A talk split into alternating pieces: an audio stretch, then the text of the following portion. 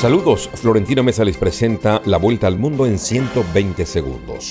La guerra en Ucrania cumple este lunes 425 días desde la invasión rusa. Rusia continúa los avances paulatinos en medio de una resistencia tenaz de los ucranianos, mientras Kiev descarta rendirse y rechaza cualquier intento de iniciar conversaciones de paz. Miles de personas están huyendo desde Sudán a Chad, Egipto y Sudán del Sur por el conflicto desatado el pasado día 15 entre dos rivales militares que ha dejado ya más de 420 muertos y 3.700 heridos. El cambio climático se profundizó durante 2022, por lo que comunidades en todos los continentes sufrieron sequías, inundaciones y olas de calor que costaron miles de millones de dólares, según el informe anual de la Organización Meteorológica Mundial. El presidente surcoreano partió hoy a Estados Unidos para una visita oficial que estará centrada en fortalecer la seguridad económica de ambos países y en los preocupantes avances armamentísticos de Corea del Norte.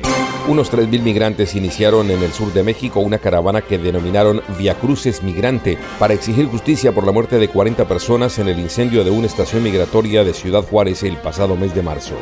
El presidente de México, Andrés Manuel López Obrador, confirmó que contrajo COVID-19 por tercera vez, por lo que suspendió las actividades que realizaba en el interior de su país.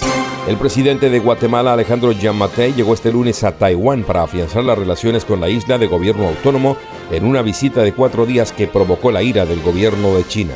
El presidente peruano Alejandro Toledo, investigado por corrupción y lavado de dinero en el megaescándalo de sobornos pagados por la constructora brasileña Odebrecht, fue recluido anoche en un penal de Lima tras ser extraditado desde Estados Unidos.